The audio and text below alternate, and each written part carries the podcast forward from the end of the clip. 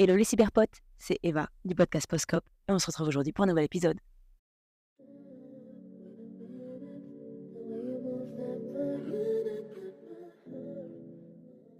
Alors comme vous pouvez le voir, pour ceux qui écoutent l'épisode, je vais vous le décrire de nouveau, mais on est dans un chouette décor. Aujourd'hui, j'ai 25 ans, enfin théoriquement hier, mais écoutez, hier j'ai profité de ma journée, j'ai pas pu prendre le temps de tourner cette introduction du podcast, mais on se retrouve dans un magnifique cadre. Moi, j'ai le lac Sarrazin, avec la forêt qui commence petit à petit à perdre ses couleurs, certes. Il fait un temps plus que, que frisqué.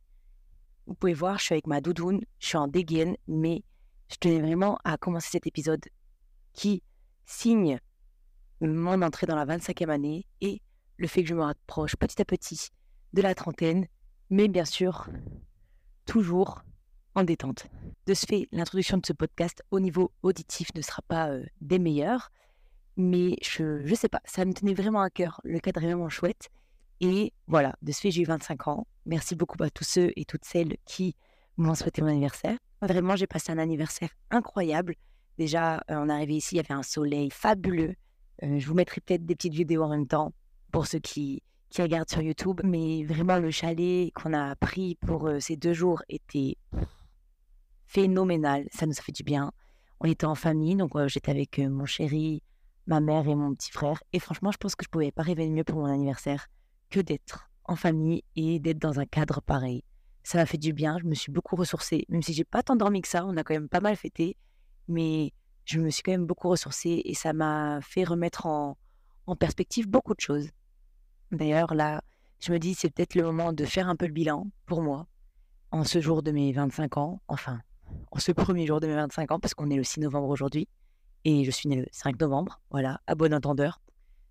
Ça une information, hein, euh, ça va pas changer grand-chose pour maintenant. Ainsi, l'heure du bilan, qu'est-ce que ça veut dire? Que déjà, ma main va geler, parce que je n'ai pas acheté encore de gants, et je n'ai pas été fort prévoyante sur ce coup-ci. Je pense qu'un bilan est un peu nécessaire parce que, bon, 25 ans, c'est quart de siècle, on sacralise beaucoup les 25 ans, comme si c'était un peu le début de la fin, un peu genre la dernière chance euh, pour pour espérer construire quelque chose de tangible à tes 30 ans. Bref, alors que je pense que justement, 25 ans, ça fait juste te dire que les 25 années qui ont été derrière toi, ça a été celles qui t'ont le plus développé, celles qui t'ont le plus apporté et celles pendant lesquelles sûrement tu auras appris le plus.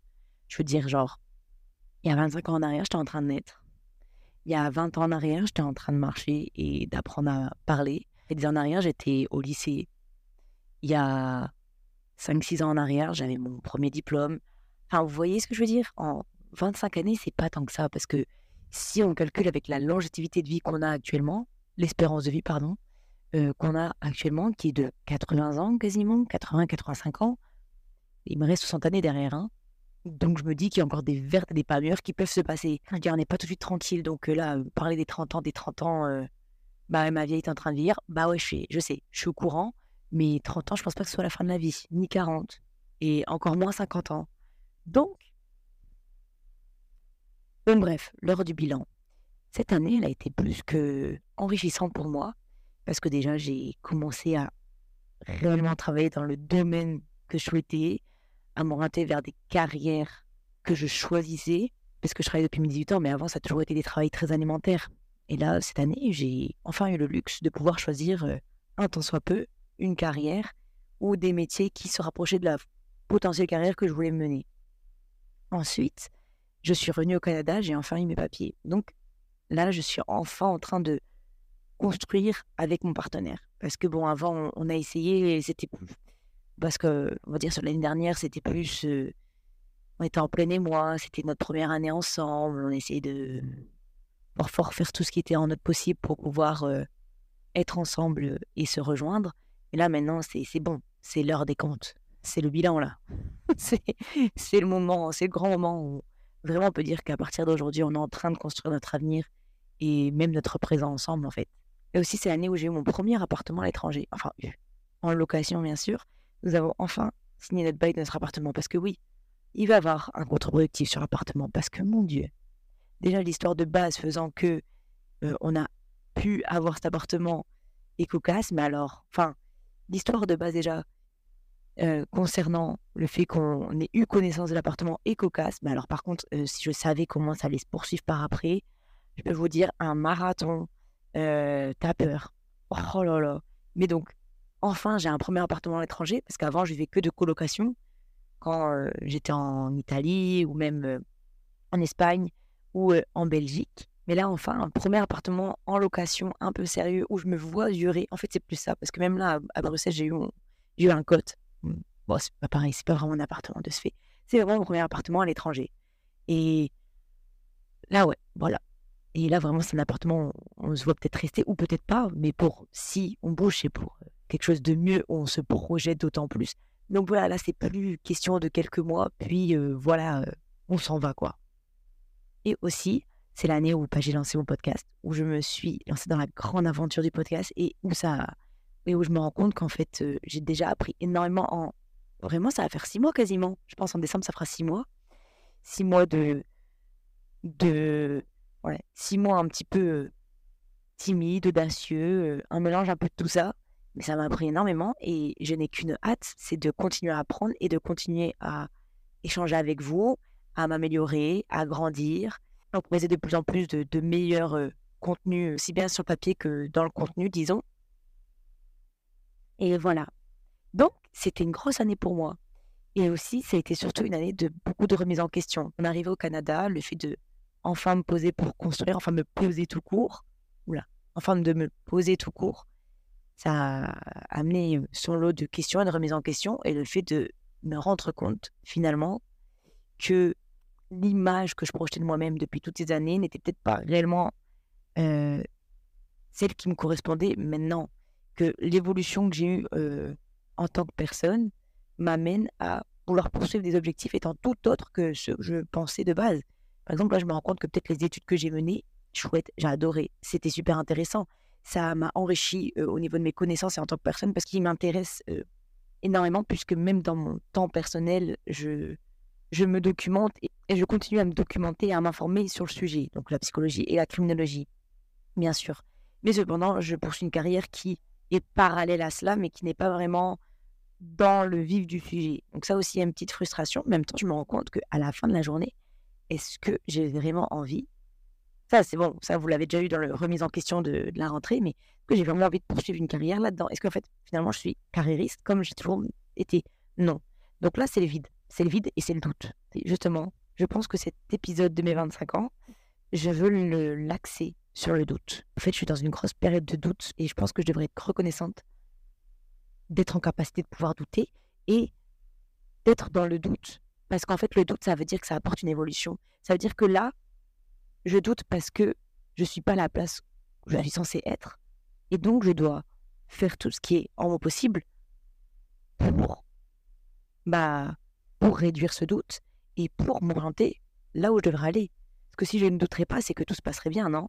Ou si je ne douterais pas, c'est que je ne serais pas en capacité de remettre peut-être en question ce que j'ai déjà et je me contenterais juste de ce que j'ai actuellement. Ce qui n'est pas si mal parce que genre, je me rends compte que me contenter de juste ce que j'ai actuellement, déjà, c'est hyper faux parce que de tout ce que j'ai actuellement, parce que j'ai tellement de choses.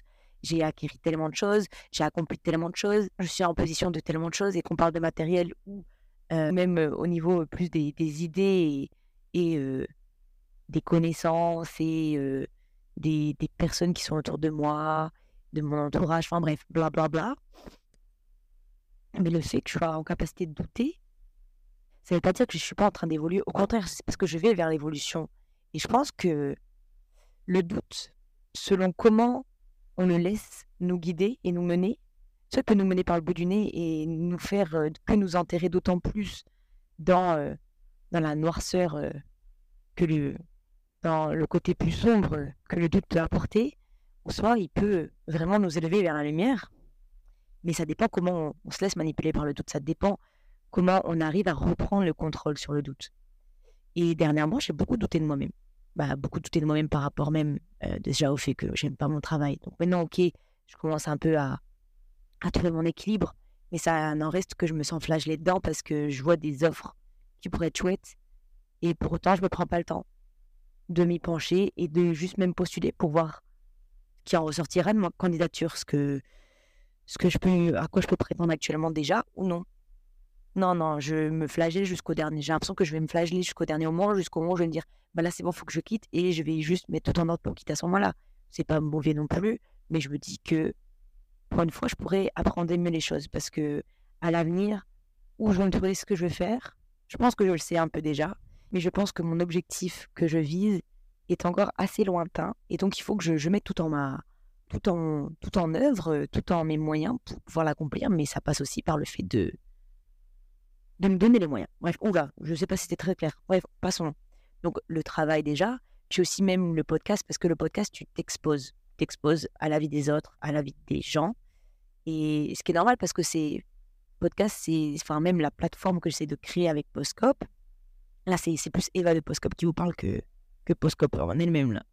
Mais ce que j'essaie de créer avec ça, c'est une, une plateforme d'échange, de partage, et surtout de, bienveillance. Je sais qu'on l'utilise à toutes les sauces, cette bienveillance, mais il n'en reste que oui, en fait. Même là, je vous parlais dernièrement de remise en question, d'ego. Donc, c'est des choses qui me touchent. En partageant, j'espère aussi euh, faire peut-être écho dans des choses qui vous concernent, vous, à chaque jour, parce que j'ai des choses à dire. C'est pour ça que j'écris un podcast. Parce que j'ai des choses à dire, oui.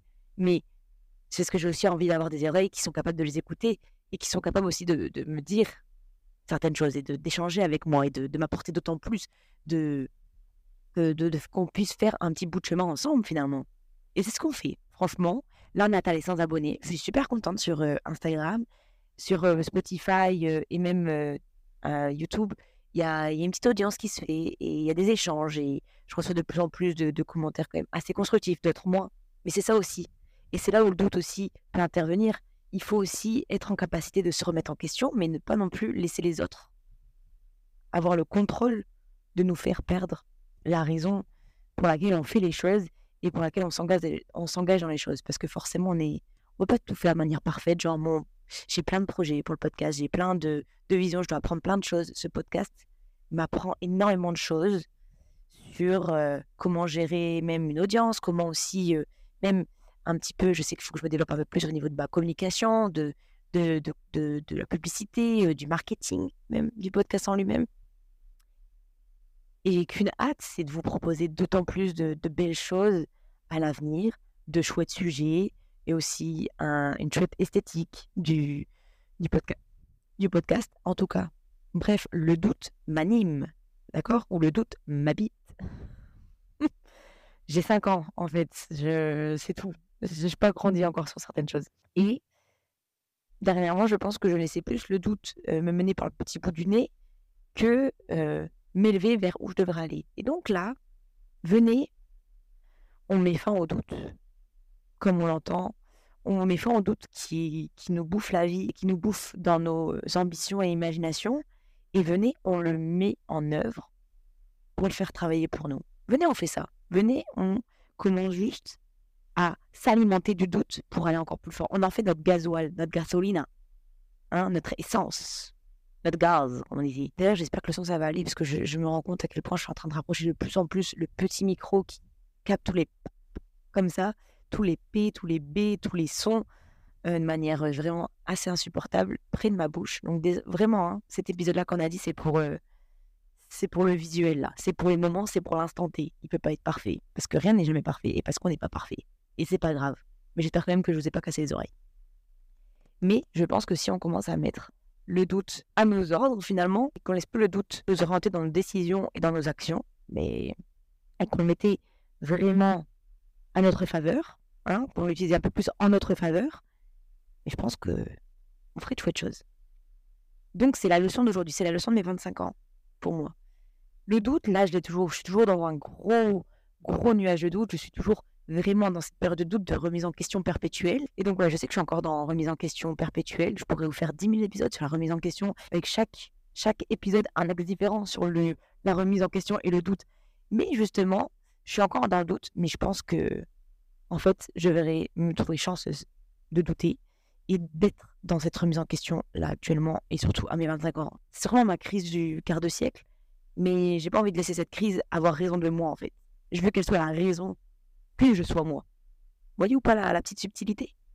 En tout cas, si je devais vous conseiller une lecture, et je pense qu'il y en a pas mal qui commencent à parler de, ce bouquin, moi je l'ai acheté, trop bizarre, juste après avoir acheté ce bouquin, j'ai entendu, j'en ai entendu parler partout. Et c'est le livre Atomic Habits, donc je ne sais pas comment ça se dit en français parce que je l'ai acheté en anglais, de James Clear.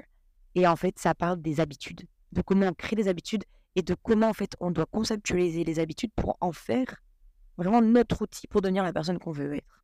Et si vous voulez, je ferai peut-être comme j'ai fait pour la masterclass de Tatam Gamze, de Gamze. Je vous ferai peut-être un petit contre-productif quand j'aurai fini le bouquin et un peu avec les bullet points et tout, sans tout vous dire le contenu parce que je pense que le but c'est d'expérimenter avec le livre, de le lire soi-même et de vraiment en faire sa propre opinion. Mais je vous ferai peut-être un petit épisode dessus. Et parce que même c'était ce bouquin-là, je suis là au tiers, même pas. Hein. C'est d'en lire un petit peu tous les jours, une page ou deux, ou même un chapitre par jour. Et ben vraiment, j'ai l'impression que c'était un peu la clé pour désépaissir ce brouillard de doute. Parce qu'en fait, tout passe par l'habitude, tout passe par comment on se conditionne au quotidien à être qui, on est. Maintenant, j'ai plus envie de dire, ouais, si j'ai un podcast, j'essaie de, je suis en train de... Non, je suis podcasteuse. Vous voyez ou pas? Je suis podcasteuse et je suis en train de, créer ce que j'ai à faire, je suis en train de me développer là-dedans et je suis podcasteuse. C'est pas un état que j'essaye d'atteindre, je le suis déjà, vous voyez? Bref, finalement, dans ce qui se passe dans notre vie, bon, dans ce qui se passe majoritairement dans notre vie, pas dans tout, hein, parce que ça serait simple si dans notre vie, tout n'était que question de, de vision des choses et de comment se positionner par rapport à celle-ci. Non, malheureusement, ce n'est pas le cas. Non. Mais disons que la majorité des choses peuvent se résoudre si on essaie de changer le spectre, notre spectre de perception. Bref, en tout cas, je ne sais pas si la Eva du futur euh, qui verra cette vidéo, qui sera en train de monter ce petit, euh, ce petit podcast des 25 ans, voudra rajouter quelque chose.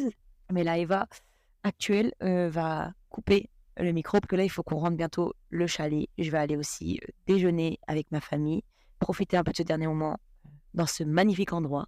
Puis on va bah, rentrer à la vie normale, à la grande ville, à Montréal. Et je voulais un petit peu vous partager un petit bout de ce petit week-end, de ce petit moment, de, de cette nouvelle euh, ère qui, qui est en train de naître. Et voilà, bref, je vous fais des gros bisous, prenez soin de vous et bye